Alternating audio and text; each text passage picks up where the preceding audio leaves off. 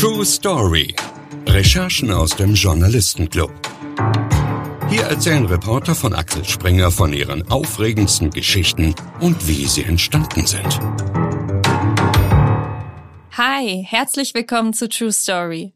Schön, dass ihr wieder zuhört. Ich bin Julia Sommerfeld. Die Story. Um diese wahre Geschichte geht es heute. Tatunka Nara nennt er sich, der Mann, der Anfang der 1970er Jahre im brasilianischen Urwald auftaucht. Er sagt, er sei der Sohn einer entführten deutschen Nonne und des indigenen Häuptlings der Uga Mongulala. Von dem Stamm hatte bis zu diesem Zeitpunkt noch nie jemand gehört.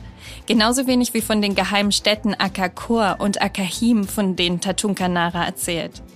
Seine Beschreibungen ziehen Abenteurer an, die sich auf die Spuren danach begeben und für immer verschwinden. Es gibt ungeklärte Morde und viele Fragen.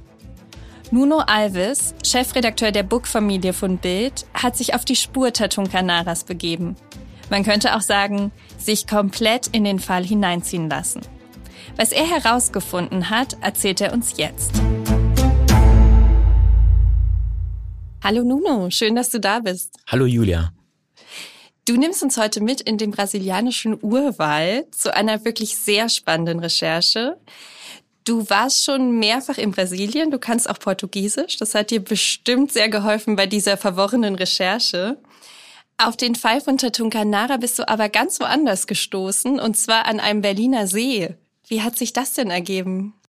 Das war ganz interessant. Also wir waren mit Freunden, brasilianischen Freunden am See, am Wukensee.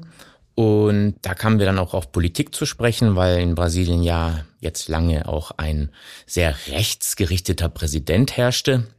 Dann erklärte mir mein Freund, dass er mit seinem Schwiegervater kürzlich über eine Verschwörungstheorie gesprochen hatte.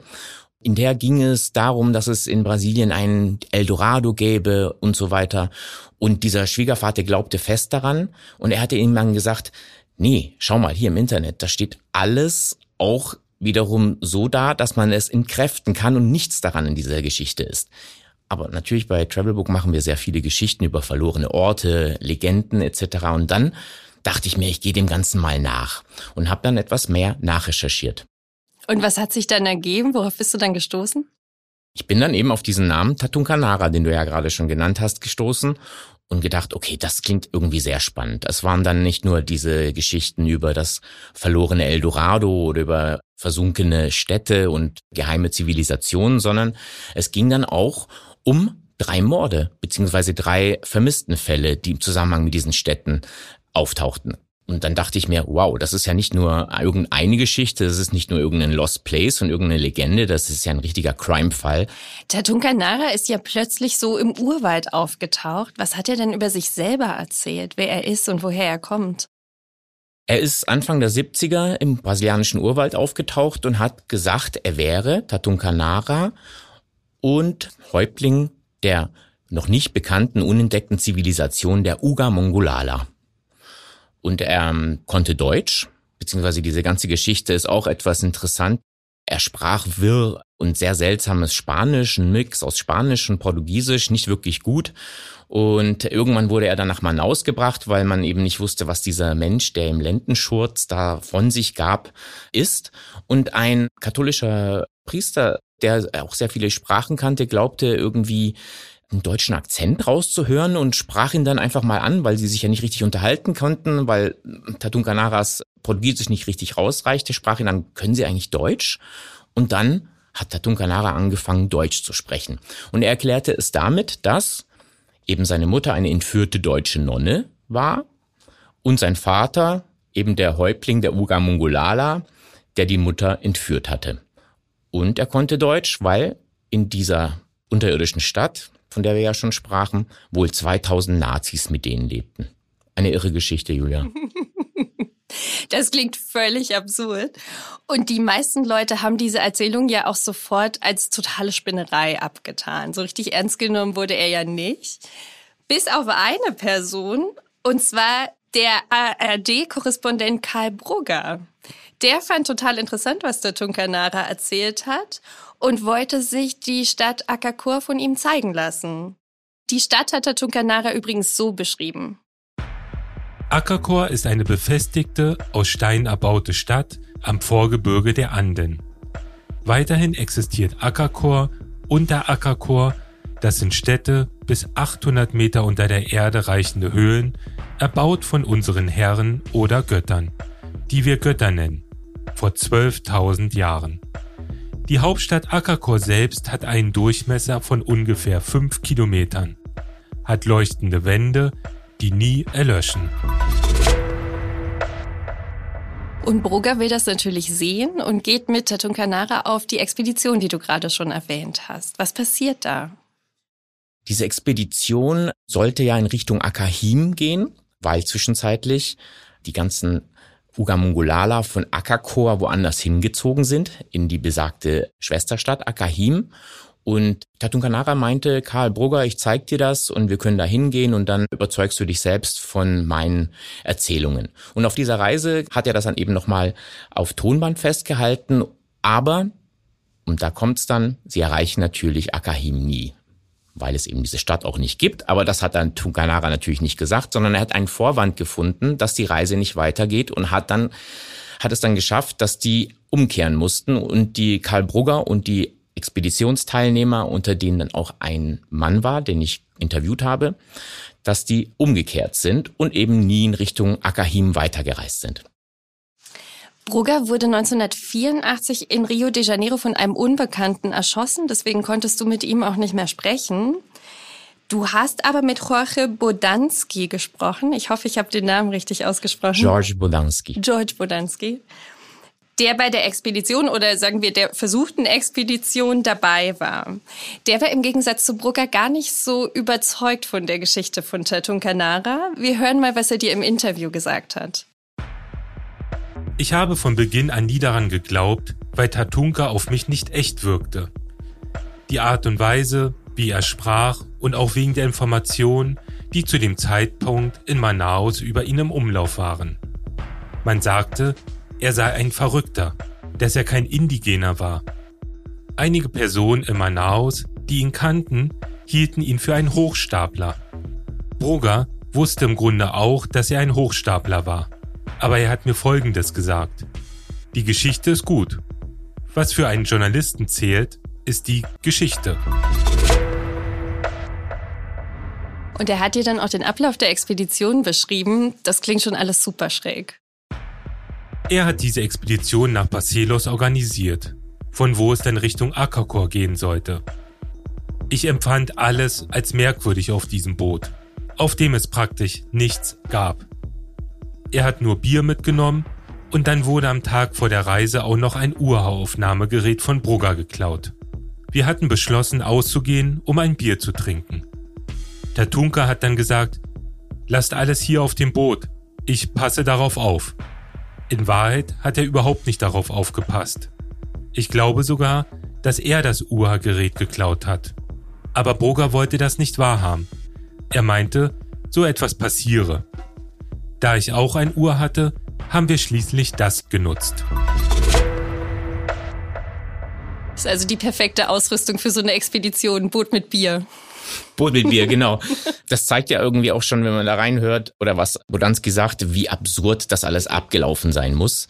Und man merkt auch, was für Verwirrung da geherrscht haben muss, weil Bodanski hat ja auch gerade selber gesagt, es ging Richtung Akakor und das war nicht so. Eigentlich ging es Richtung Akahim, was man ja dann auch in den späteren Erzählungen von Tatunka nochmal erläutert bekommen hat. Aber ich glaube, beide hofften, dass sie wenigstens in Richtung dieser Städte geführt werden, die wahrscheinlich gar nicht existierten. Die Expedition schlug fehl und Brugger hat nun ohne die Stadt oder ohne eine der beiden Städte auch nur jemals zu Gesicht bekommen zu haben, Buch geschrieben. Und zwar mit dem Namen Die Chronik von Akakor, erzählt von Tatunkanara, dem Häuptling der Uga Mongulala. Inwieweit genügt das aus deiner Sicht journalistischen Ansprüchen? Denn er war ja Journalist.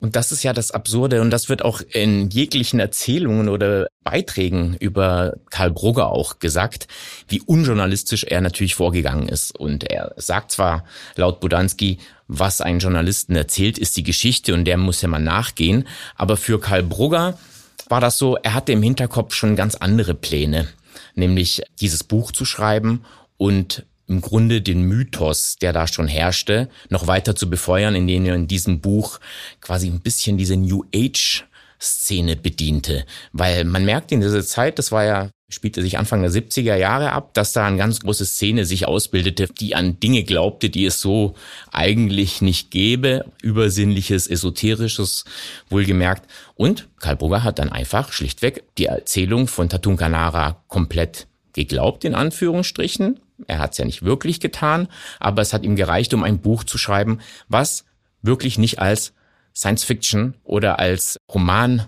erzählt wurde, sondern als de facto Erzählung über ein Volk, das es so eigentlich noch nie gab und auch noch nie bewiesen wurde, dass es überhaupt gegeben hat. Und das Buch ist aber zumindest teilweise auf sehr fruchtbaren Boden gefallen. Oh ja. Es gab eine ganze Reihe von Abenteurern, die dann beschlossen haben, sich jetzt mal auf die Spuren von Tatunkanara zu begeben und von diesen Städten, von denen er erzählt hat, die also wirklich fest an das geglaubt haben, was da im Buch stand. Das ging für sie dann sehr tragisch aus. Erzähl uns doch mal von John Reed und Christine Häuser. Genau, es war so, dass die Bücher im Deutschen erschienen sind, aber auch ins Englische übersetzt wurden und im Zuge dieses ganzen Erfolges, dieses Buches, Menschen dachten, ich reise einfach mal nach Brasilien. So einfach war das damals nicht, nach Manaus zu kommen, aber es gab Abenteurer, die diesen beschwerlichen Weg auf sich genommen haben und nach Barcelos dann gereist sind, um diesen Häuptling zu treffen, Tatun Kanara, den Mensch, der selbst sagt, er sei der Häuptling der Ugamongolala. Und John Reed war der Erste, ein US-Amerikaner, der fest daran glaubte, was Tatun Kanara sagte. Er traf Tatun Kanara auch und natürlich ging es wie bei Karl Brugger auch darum, darf ich Akahim, diese unterirdische Stadt, diese legendäre selbst sehen? Und Tatun Kanara, ja, lass uns da mal hinreisen. Die beiden sind dann los und es passierte, dass John Reed nie wiederkehrte. Das war 1980. Drei Jahre später machte sich ein Schweizer namens Herbert Wanner, Förster aus Zofingen, auf den Weg nach Barcelos. Und zu guter Letzt war es dann Christine Häuser, eine Deutsch-Schwedin, sehr esoterisch. Äh, sie glaubte, dass Tatun Kanara der Mann aus einem früheren Leben sei und versucht mit ihm Kontakt aufzunehmen und trifft ihn in Brasilien, kehrt auch wiederum nach Europa zurück, um dann wiederum nach Brasilien zu reisen und dort nie wieder gesehen zu werden. Und das nach einem handfesten Streit mit Tatun Kanara. Und da war wahrscheinlich auch noch eine kleine Liebesgeschichte im Spiel, die aber so ich zumindest in meinen Unterlagen nie eindeutig beweisen konnte. Aber es gab ganz sicher irgendeine Art von Affäre. Davon bin ich überzeugt. Und sie muss wohl sehr laut Tatunkas Aussagen sehr aufdringlich gewesen sein. Und irgendwann sagte er auch eine Aussage, die ich in den Unterlagen der brasilianischen Polizei gefunden habe, dass er sie halb gewaltsam von Bord entfernen musste. Aber er hat nicht gesagt, dass er sie getötet hat. Aber Christine Häuser ist bis heute verschwunden. Wir sprechen gleich weiter über die verschwundenen Abenteurer. Erstmal habe ich aber noch ein paar Fragen zu dir und zu deiner journalistischen mhm. Karriere. Reporterleben. Ab ins Rampenlicht. Wann und warum hast du beschlossen, dass du Journalist werden möchtest? Das ist eine gute Frage, wann genau das passiert ist. Ich glaube, es war schon immer eine große Neugier, Fragen beantworten zu können. Und ich glaube, ab diesem Moment ist jeder, der sich eine Frage beantworten möchte und sich nicht mit einer unzutreffenden oder falschen Antwort zufrieden gibt, ein Journalist. Sich eine Frage zu beantworten, die bestmöglichen Quellen zu finden, diese zu verifizieren und für sich die richtige Antwort zu finden. Das ist für mich so die Grundlage eines jeden Journalisten. Hinzu kam wirklich eine große, große Leidenschaft fürs Schreiben an sich, in jeglicher Hinsicht. Schreiben, Briefe schreiben damals noch. Einfach sich der Sprache zu bedienen, um Dinge zu formulieren und mit der Sprache zu spielen. Und nach meinem Studium habe ich auch diesen Weg dann zuerst nicht direkt eingeschlagen, ich habe das schon während des Studiums gemacht, als Journalist gearbeitet und danach bin ich erstmal in einem Bereich, der eher in Richtung Unternehmenskommunikation ging. Aber mir fehlte dann in diesem Bereich noch mehr die Suche nach interessanten anderen Bereichen, einfach Gerüchte zu dementieren. Und darum bin ich dann irgendwann in den Boulevardjournalismus und habe dann im People-Journalismus sehr viele Gerüchte gehabt. Welche Geschichte daraus ist dir am meisten in Erinnerung geblieben? Aus dieser Zeit waren es tatsächlich die Interviews, die mich am meisten beeindruckt haben. Eine Situation, die äh, für mich auch neu war, dann noch als relativ junger Journalismus im People-Bereich, war ein Interview, was ich mit dem Simply Red Sänger geführt habe. Und das war das ist schon lange her, aber da war noch ein Saddam Hussein am Leben. Und wir kamen auf Politik zu sprechen und dann sagte er irgendwann, also wenn ich könnte, würde ich diesen Saddam Hussein mit eigenen Händen erwürgen. Und ich habe das so genommen, so ein bisschen unerfahren wie ich war, habe ich nicht die große Geschichte darin gewittert, aber der Kollege dann damals noch bei Burda, der in der Nachrichtenagentur arbeitete, meinte, nun, das ist ein toller Satz, den müssen wir als Nachrichtenmeldung rausbringen. Und tatsächlich hat er das dann gemacht und das ging dann weltweit, wurde das zitiert. Und das war für mich so eine sehr beeindruckende Zeit. Heute bist du Chefredakteur der Bookportale. Das heißt, du bist nicht nur für Travelbook zuständig, sondern unter anderem auch für Fitbook und für Stylebook. Welche Plattform klickst du morgens als erste an? Ich klicke tatsächlich alle an und lass mich manchmal auch ein bisschen leiten von dem, wie sie mich erreichen, weil ich gucke morgens sehr früh, ich stehe ja recht früh auf, gucke ich mir verschiedenste Nachrichtenkanäle an und Streams und da lasse ich mir auch ein bisschen drauf äh, stoßen und gucke, aha, wo erreicht mich ein Book von sich aus? Und dann gucke ich natürlich immer wieder rein, gucke in die Traffic-Zahlen und ich gehe sehr viel auf alle Books, muss ich sagen, auch um zu gucken, wie sind die Bühnen teilweise aufgebaut, die Seiten. Du verzichtest, und das beeindruckt mich wirklich sehr, schon seit vielen Jahren komplett auf Zucker. Gibt es noch diese Momente, wo es dich so kribbelt nach einem Stück Schokolade oder hat sich das komplett erledigt über die Jahre? Es kribbelt immer irgendwie, natürlich, weil ich war sehr, sehr, sehr zuckersüchtig, kann man schon sagen. Also ich war jemand, der fast überall hin irgendwie was Süßes mitgenommen hat oder auch mal was gegessen hat. Also ich konnte nicht Nein sagen. Aber eigentlich ändert sich der Geschmack tatsächlich schon sehr. Man beginnt dann wirklich das Unsüße zu schätzen und man beginnt Süßes zu schmecken, was anderen Menschen vielleicht gar nicht so süß schmeckt. Darum verzichte ich jetzt ehrlich gesagt ohne Probleme darauf und vermisse es auch nicht. Ich glaube, manchmal ist die Situation eher in den gruppendynamischen Momenten so, dass die Leute denken, oh Gott, na, du und du isst jetzt nichts davon. Und wenn ich dann zu einem Stück Obst greife, guckt man mich irgendwie ein bisschen, ja, so an, als müsste ich auf irgendwas ganz schlimm verzichten. Ich empfinde es gar nicht so. Ich habe vorhin schon verraten, dass du schon mehrfach in Brasilien warst. Hast du denn einen ganz besonderen Ort, den man unbedingt sehen muss, wenn man dort ist? Es gibt tatsächlich einige Orte. Ich war noch nicht in ganz Brasilien. Das ist auch unmöglich bei diesem riesigen Land. Ich habe sehr, sehr viel entdeckt, aber es mir fehlen auch noch viele Orte. Aber es gibt unfassbar schöne Orte, die man vielleicht auch nicht so sehr auf dem Schirm hat. Einer davon ist Bonito, heißt übersetzt schön. Das ist ein kleiner Ort, ein kleines Städtchen, das gar nicht schön ist, aber die Umgebung ist sehr, sehr schön. Das ist ein tatsächlich sehr ökologisch orientierter Tourismus, den die dort anbieten, schon seit Jahren, was erstaunlich ist, äh, schon sehr früh, als dieses ganze Ding noch nicht so in Vogue war. Und ein wunderbarer Ort an der Grenze zum Pantanal mit Flüssen, wirklich glasklaren Flüssen in, mit 50 Meter Sichtweite und da kann man sich dann in so einen Fluss hineinbegeben, in kleinen Gruppen natürlich, um die Umwelt zu schonen und setzt dann die Taucherbrille auf und floatet kilometerweit und sieht dabei fast eine halbe, dreiviertel Stunde nur Fische und Unterwasserwelten, wie man sie sich ehrlich gesagt nicht mal im wildesten Film vorstellen kann. Und wer das vielleicht nicht so abenteuerlich macht, dem würde ich vielleicht immer noch den Nordosten empfehlen. Arraial da Ajuda am Strand in Bahia, in der Nähe von Trancoso. Vielleicht hat das eine, eine oder andere schon mal gehört. Wirklich sehr schöne Orte für, für Strandurlaub. Wir bleiben mal bei den Naturerlebnissen in Brasilien, mhm. aber bei denen, die nicht so gut ausgegangen sind. Wir haben gerade schon über die drei Abenteurer gesprochen. Du bist bei deiner Recherche auch auf den letzten Brief von John an seine Familie gestoßen, die ja tragischerweise bis heute nicht weiß, was mit ihm passiert ist. Oben drüber steht ein oder zwei Tagesmärsche von Akahim entfernt und dann schreibt John Liebe Familie, hi, ich mache mich heute auf dem Weg nach Akahim. Ich glaube mehr denn je an Tatunkas Ehrlichkeit und gute Absichten. Macht ihm keine Schwierigkeiten. Er ist mein guter Freund. Ich werde wahrscheinlich im Frühling zurückkehren. Tatunka sagt, er wird mich zu dieser Zeit abholen. Ich bin in Sicherheit. John. Ich bin so ein bisschen gestolpert über dieses macht Tunker keine Schwierigkeiten. Was glaubst du, meint er damit? Tatunka hatte tatsächlich, glaube ich, den John Reed bearbeitet, zu sagen, wir gehen da in diese Richtung, aber wenn dir was zustößt, musst du mich ein bisschen freisprechen davon. Ah. Interessant ist auch, dass er äh, offensichtlich äh, John Reed auch gebeten hat, einen Brief so zu schreiben, indem er das explizit macht, dass wenn ihm was zustößt, Tatun Kanara damit nichts zu tun hat.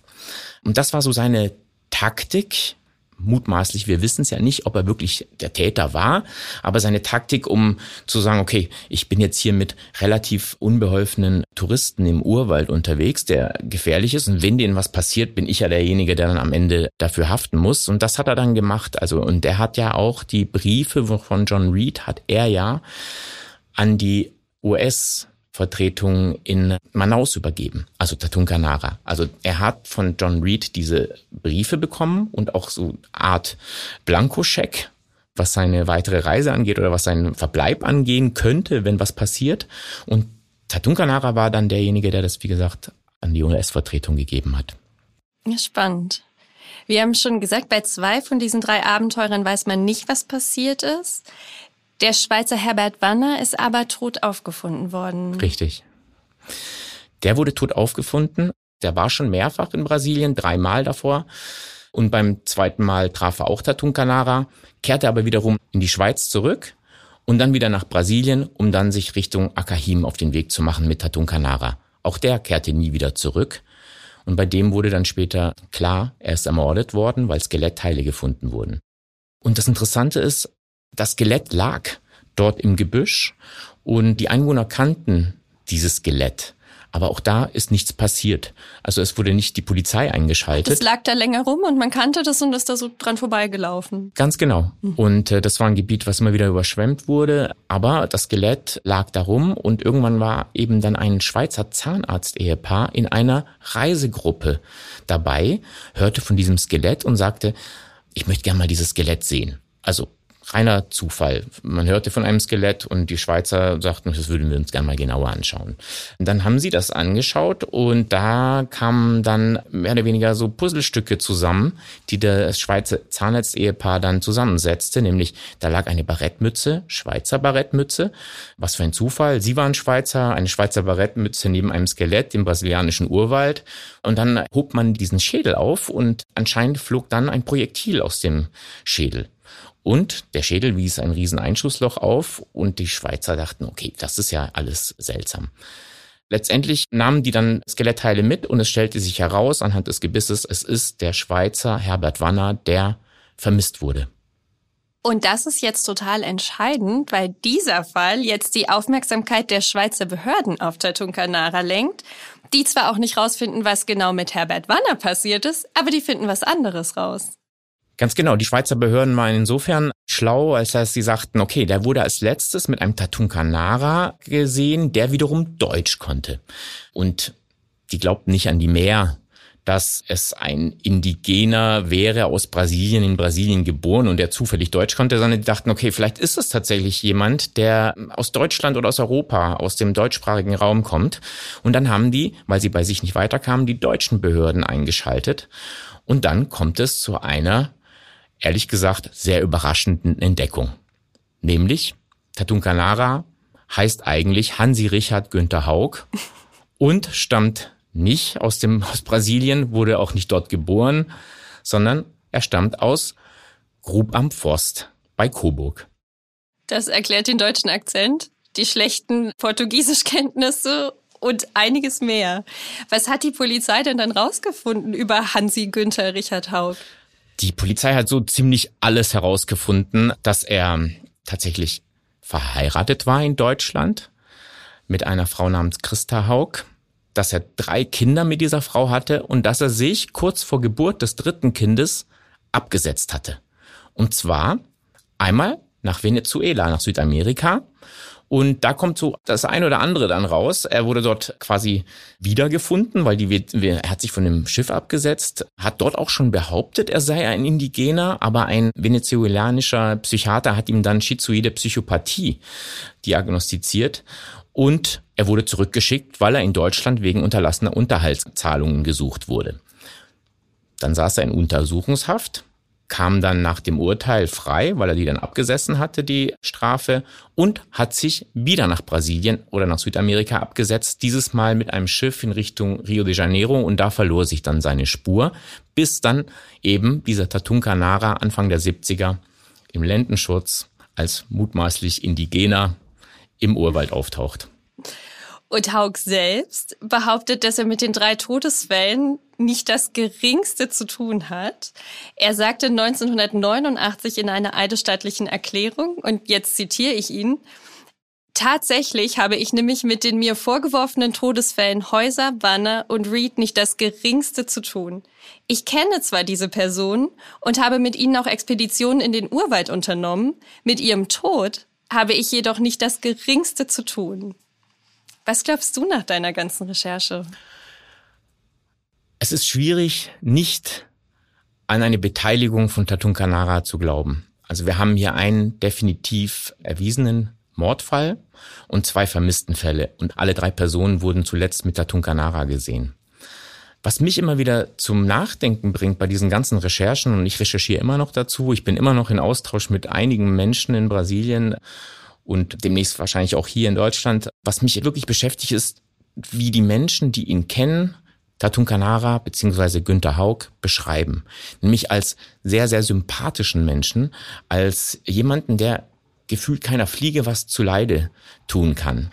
Und ich habe ja auch sowohl Filmaufnahmen als auch, wie gesagt, Interviewpartner von Tatu Canara gesprochen und Filmaufnahmen gesehen. Und wenn man den sich mal anschaut, es, es wirkt wirklich nicht so, als ob da sich hinter diesen Menschen ein Mörder verbergen könnte. Und darum zweifle ich manchmal selber an diesen Indizien, aber alles spricht dafür. Und ich hatte ja auch mit Wolfgang Bröck gesprochen, das ist ein deutscher Filmemacher, der einen Film gemacht hat über Tatun Canara mit, gemeinsam mit Rüdiger Neberg, beziehungsweise Rüdiger Neberg war beteiligt der sagt, dass halt dieser Tatun Kanara unfassbarer guter Lügner und Geschichtenerzähler ist. Und man nimmt ihm sofort seine Geschichten ab, wenn man nicht um diese ganzen Lügen drumherum weiß. Er muss unglaublich eloquent sein, er muss unglaublich schlagfertig sein und er muss unglaublich gut auf irgendwelche Anschuldigungen und Beweise antworten können, die man ihm vorlegt. Also er redet sich immer raus. Das muss äh, unfassbar sein. Also und darum, ich bin überzeugt, dass er definitiv mehr weiß, als er sagt. Und wenn du mich fragst, ja, er gilt als dringend tatverdächtig und darum muss er auf jeden Fall vor Gericht. Die Problematik, und das hatten wir ja auch schon mal in unserem Artikel ganz klar aufgezeigt, ist, dass vor Gericht in Brasilien kommt er nicht, weil dort Mord verjährt. Nach 20 Jahren kommst du mit Mord davon, wenn du nicht angeklagt wirst. Also er müsste sich hier in Europa oder in den USA oder in der Schweiz, in Deutschland vor einem Gericht verantworten. Und ansonsten weiß man nicht, was wirklich am Ende die richtige Geschichte ist. Zumal ich jetzt auch mit Menschen in Kontakt bin, die eine ganz andere Version dieser Geschichte glauben zu kennen oder sie zumindest als mögliche Variante erzählen. Lass uns zu den Höhepunkten deiner Recherche mhm. kommen. Höhepunkte. Die Story im Superlativ. Was hat dich bei der Recherche am meisten überrascht? Also am meisten hat mich überrascht, wie man teilweise an Informationen rankommen kann und dann wiederum auch nicht. Hintergrund ist folgender. Ich habe natürlich alles Mögliche versucht und ich habe alle möglichen Behörden und Kontakte angerufen und war mit denen im Austausch. Ich war mit der indigenen Behörde Funai im Austausch. Ich war mit einer religiösen Gruppe im Austausch, die, das müssen wir jetzt gar nicht so groß erklären, die indirekt auch mit diesem Fall zu tun haben könnte. Und ich war mit den Behörden in Rio im Austausch, um mehr über diesen Mord an Karl Brugger zu erfahren, der ja von manchen auch als zusammenhängend mit der Tunkanara dargestellt wird. Genau, ich hatte vorhin nur kurz erwähnt, der wurde auf der Straße in Rio de Janeiro erschossen. Das gilt bis heute als missglückter Raubüberfall. Der Täter hat auf die Brust geschossen und da hat Karl Brugger auf der Brust auch eine Schildkröte tätowiert hatte. Eine Schildkröte genauso eine, wie sie Tatunkanara auch hatte. Dachte man, das sei irgendwie eine indirekte Botschaft von Tatunkanara. Und Tatunkanara hatte auch irgendwann mal gesagt, das ist Stammesgesetz, wenn jemand so eine Schildkröte wie ich trägt, muss der mehr oder weniger beseitigt werden. Und darum glaubten manche, aha, er hat das jetzt mhm. getan. Georges Budanski, von dem wir ja schon gesprochen haben, kannte Karl Brugger sehr gut und er hat sich auch mit diesem Fall auseinandergesetzt. Der war nämlich bei dem Abschied von Karl Brugger in Rio eingeladen. Kurz danach wäre dieser Abschied gewesen und er ist dann eben nicht auf seinen Abschiedsempfang, sondern auf seine Beerdigung gegangen. Und der sagt, nein, das war ein missglückter Raubüberfall. Also Karl Brugger wollte wohl die Brieftasche ziehen und dann hat der Täter, das muss sich um einen Amateur gehandelt haben, abgedrückt. Und das ist eben die Situation. Und ich habe deswegen aber mal, weil ich wissen wollte, was ist denn jetzt da genau passiert, gibt es da noch Unterlagen, mit verschiedenen Leuten gesprochen. Ich habe auch mit einem sehr bekannten brasilianischen Journalisten gesprochen. Und der hatte mir dann gesagt, ja, das wird schwierig, an die Unterlagen ranzukommen, weil die wahrscheinlich nicht digitalisiert sind. Dann habe ich versucht, mit Polizei zu sprechen und da kommt es dann, fand ich interessant. Ich kam dann mit den Rio-Behörden über WhatsApp in Kontakt und habe einfach gefragt, ja, ich habe Ihre Nummer von so und so bekommen, können Sie mir was sagen? Und die waren dann, ehrlich gesagt, was erstaunliches über WhatsApp, eine Kommunikation mit irgendeinem Journalisten in Deutschland, der vielleicht auch gar kein Journalist sein könnte, zu kommunizieren. Und die gaben mir dann weitere Nummern und Kontakte und waren sehr, ach, wie toll, jemand aus Berlin meldet sich, wow. Aber dann, interessanterweise, verläuft das immer im Sand. Es, es stoppt. Jetzt kann man sagen, das ist Journalistenpech, aber in dieser Geschichte eben nicht, weil ich habe schon sehr, sehr, sehr tief gebohrt und sehr weit gebohrt, aber man merkte, dass da offensichtlich kein Zugang zu weiteren Unterlagen war und wahrscheinlich auch keinen Willen, diesen Zugang einzufordern, weil diese Unterlagen müssen wohl in irgendeiner Form so abgestempelt worden sein, dass es heißt, hier und nicht weiter. Und da kommen wir wiederum in einen weiteren Bereich dieser Geschichte, nämlich einer möglichen Beteiligung vom Militärgeheimdienst in Brasilien, die wiederum mit Tatunka Nara zusammengearbeitet haben soll und ziemlich eindeutig mit ihm zusammengearbeitet hat, denn ich habe Unterlagen gesehen, in denen auch alle zugeben, auch übrigens Tatunka Naras Frau, dass Tatunka Nara lange auf einer Militärbasis gearbeitet hat. Und das scheint so dieser Knackpunkt dieser ganzen Geschichte zu sein, dass er über diese Zusammenarbeit mit den Militärs, und wie gesagt, es war zu dieser Zeit in Brasilien Militärdiktatur, dass er da einerseits seinen brasilianischen Ausweis bekommen hat, weil er hat einen brasilianischen Ausweis, der ihn als Tatunkanara ausgibt. Das wäre meine nächste Frage gewesen. Er ist waschechter Franke, hat aber offizielle brasilianische Papiere. Wie geht sowas? Das ist eben diese Frage, die sich nur damit erklären lässt, dass er eben sehr gute Kontakte in die damalige, nicht Regierungskreise, aber in die, in die Behörden hatte, die ihm sowas hätten ermöglichen können. Und das ist schon etwas, wo man sagt, so, er, er hat keine Geburtsurkunde, er hat nichts. Er hat das geschafft, einen original brasilianischen Ausweis zu bekommen mit einem fiktiven Elternpaar, mit fiktiven Datum seiner Geburt und mit einem fiktiven Namen. Und bis heute hat er diese Ausweise, die ihm alle möglichen Rechte geben. Und wie gesagt, es ist nicht so leicht, in Brasilien einen Ausweis zu bekommen. Ich bin ja mit einer Brasilianerin verheiratet. Ich könnte nicht einfach so einen brasilianischen ähm, Ausweis bekommen, selbst wenn ich jahrelang dort leben und arbeiten würde. Was macht Günther Hauck denn heute? So wie es klingt, lebt er da mit seinen Papieren völlig unbehelligt, weiter friedlich vor sich hin? Er lebt da friedlich, ja, wahrscheinlich lebt er friedlich vor sich hin. Er ist 81. Du hast gerade seine Frau erwähnt, also er hat in Brasilien dann auch eine neue Frau. Er hat in Brasilien eine neue Frau geheiratet. Mir wurde auch das indirekt von Tatunkanara selbst bestätigt. Ich bin über eine dritte Person mit ihm indirekt jetzt, sage ich mal, man kann es nicht Kontakt nennen, aber ich habe indirekten Kontakt, kann man mehr oder weniger sagen. Und der hatte da nur ein, ein Papier, mehr oder weniger, was ich ihm weitergegeben hatte, durchgeguckt und hatte dann diese brasilianische Aussage aus den 80ern, hat er etwas korrigiert und hat es dann über diesen Kontakt, ja, dieser Kontakt hat mir das dann gesagt, dass er nämlich 1971 seine Frau in Brasilien kennengelernt hat, und 1972 geheiratet hat. Aber die ist mittlerweile verstorben. Die ist vor ein paar Jahren verstorben, glaube vor drei Jahren. Und er lebt da in Barcelos, ist Witwer, hat zwei Kinder. Ein Sohn lebt dort in Barcelos, die Tochter lebt in Europa, in Frankreich.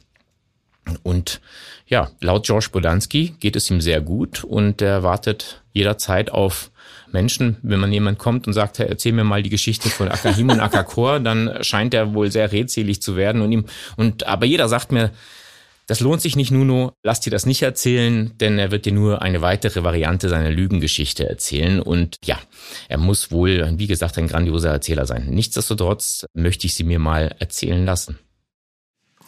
Bis heute träumen die Menschen ja weiterhin auch von Akakor und Akahim. Also er hat ja auch eine sehr langlebige Legende geschaffen.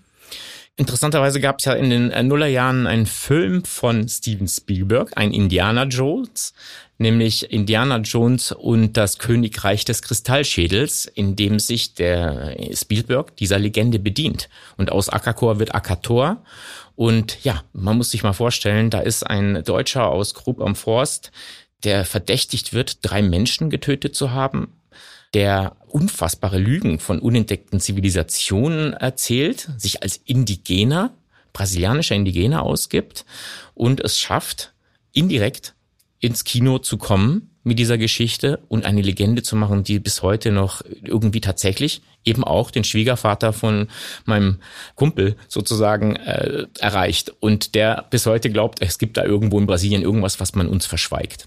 Und auch dich lässt es ja nicht los. Du hast gerade angedeutet, du wirst hinfliegen und du wirst auf jeden Fall ja auch weiter recherchieren. Ich will hinfliegen und ich werde auf jeden Fall weiter recherchieren und ich möchte unbedingt mehr erfahren tatsächlich und auch mal gucken, welche Fährten sich da tatsächlich im Dschungel buchstäblich noch auftun. Wann das ist und wie und wo und wen ich da alles treffe, kann ich nicht sagen, aber es gibt da auf jeden Fall einiges zu erzählen. Diese Geschichte birgt natürlich auch viel Stoff für Dinge, die noch nicht erzählt wurden.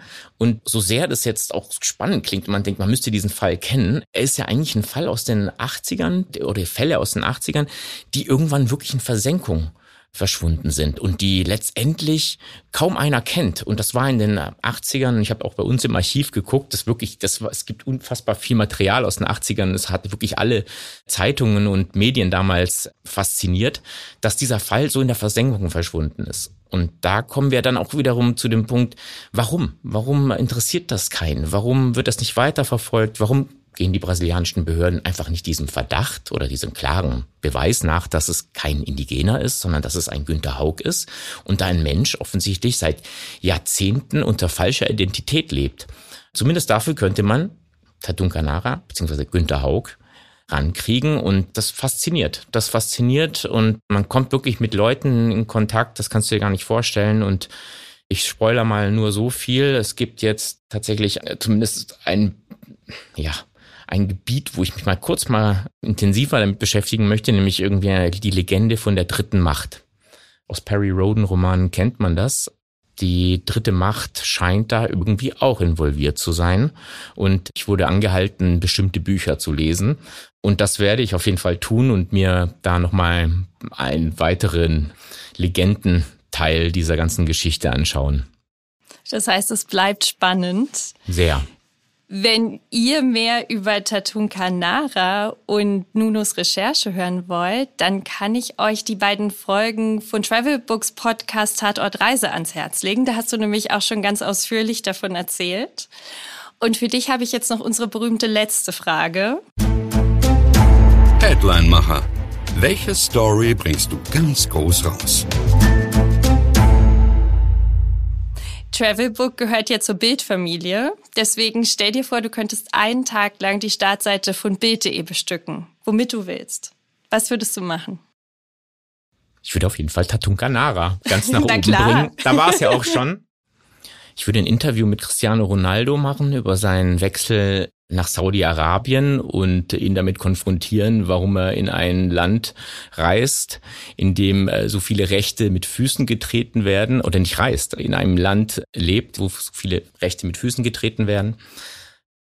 Dann würde ich einmal in irgendeiner Ecke das ganze Bookteam abbilden und sagen, danke. Wie schön. Vielen Dank, dass du da warst, Nuno. Ich bin super gespannt, wie es mit Tatun Canara weitergeht. Du musst unbedingt berichten. Mache ich, definitiv. Also ich bleib da dran, mich fasziniert diese Geschichte. Das ist mein Wochenend- und Abendprojekt und Urlaubsprojekt. Und ich werde dir berichten, Julia. Vielen, vielen Dank. Danke dir. Und euch ganz lieben Dank fürs Zuhören und bis zum nächsten Mal. True Story. Folgt uns auf Instagram unter True Story-Podcast, wenn ihr keine Folge mehr verpassen oder noch mehr Stories von unseren Reportern wollt. Bewertet uns bei Spotify oder kommentiert bei Apple Podcasts. Wir sind auf eure Meinung gespannt. Schreibt uns gerne eine E-Mail an truestory at axelspringer.com.